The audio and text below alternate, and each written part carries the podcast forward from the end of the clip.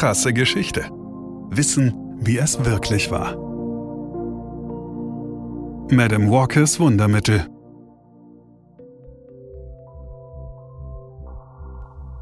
Madame Walker ist kaum wiederzuerkennen.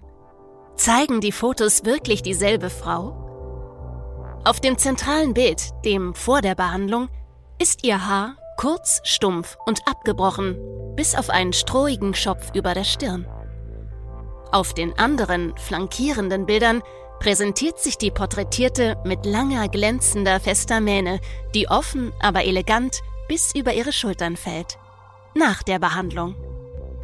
Diesen verblüffenden Erfolg verdankt Sarah Walker ihrer eigenen Haarwuchswundertinktur, Madame Walkers Wonderful Hair Grower, für das sie höchstpersönlich in Anzeigen mit einem Vorher-Nachher-Vergleich Werbung macht.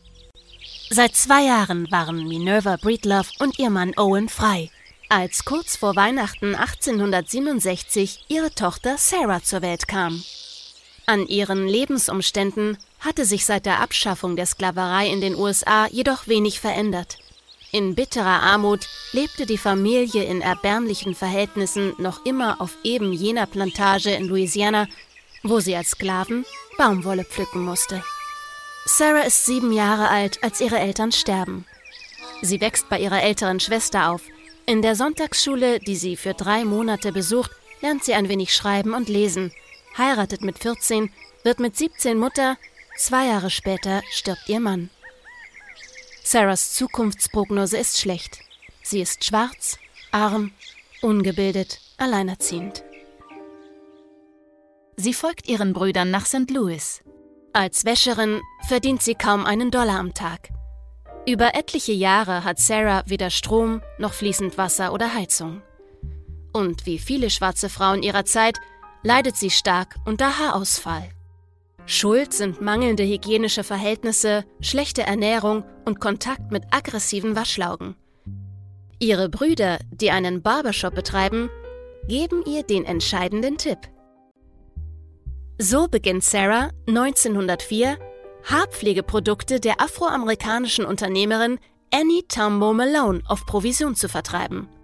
Und sie eröffnet, inzwischen 37 Jahre alt, ihren ersten Friseurladen.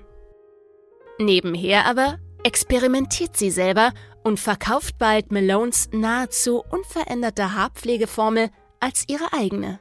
Ganz schön dreist. Und der Beginn einer scharfen Konkurrenz zwischen den beiden Frauen.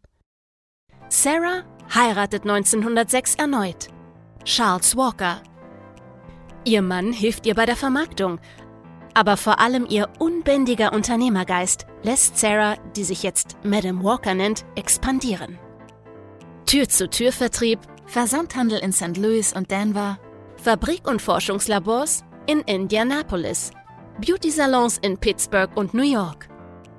Madame Walkers Wonderful Hair Grower wird ein durchschlagender Erfolg. Werbeanzeigen in Magazinen für Afroamerikaner mit ihr selbst als Vorher-Nachher-Model überzeugen – 20.000 Walker-Agentinnen, fesch uniformiert, mit weißem Hemd und schwarzem Rock, tragen die Produkte mit ihrem Porträt in die hintersten Winkel Nordamerikas und der Karibik. Innerhalb weniger Jahre wird Sarah reich. Fährt ein Ford T-Modell, das sie unerhörterweise selbst steuert und bewohnt eine luxuriöse 30-Zimmer-Villa in Irvington on Hudson – Amerikas teuerster Wohngegend im Norden Manhattans, in der sonst ausschließlich weißen Nachbarschaft der Rockefellers. Sarahs größter Triumph aber? Sie hat gezeigt, wozu schwarze Frauen in der Lage sind, wenn sie eine Chance bekommen und diese ergreifen. Tausenden hat sie Ausbildung und Einkommen ermöglicht, die Selbstachtung zurückgegeben. Sie engagiert sich gegen Rassentrennung und Diskriminierung, kämpft gegen die Praxis der Lynchmorde spendet große Summen an Bildungs-, Wohlfahrts- und Kulturprojekte. Als Sarah, genannt Madame Walker, 1919 mit 51 Jahren an einem Nierenleiden stirbt, ist sie die reichste Frau schwarzer Hautfarbe in Amerika. Und einer der ersten weiblichen Self-Made-Millionäre des Landes überhaupt. Ihre gesellschaftliche und unternehmerische Leistung findet bis heute Anerkennung. Die US-Post widmet ihr sogar eine Briefmarke.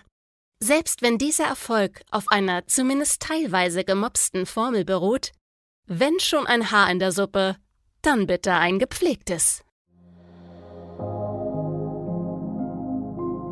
Krasse Geschichte ist eine Produktion von Krane und Rabe im Auftrag von RTL Plus Musik. Autor Christoph Azone.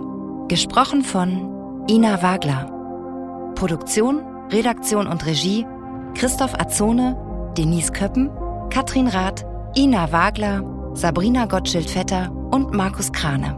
Ton und Schnitt Benjamin Sammer, Lukas Wieland, Jean Leclerc, Axel Rabe und Markus Krane. Falls es euch gefallen hat und ihr keine weiteren Folgen verpassen wollt, freuen wir uns, wenn ihr diesen Podcast abonniert und weiterempfehlt. Danke fürs Zuhören. Bis zum nächsten Mal.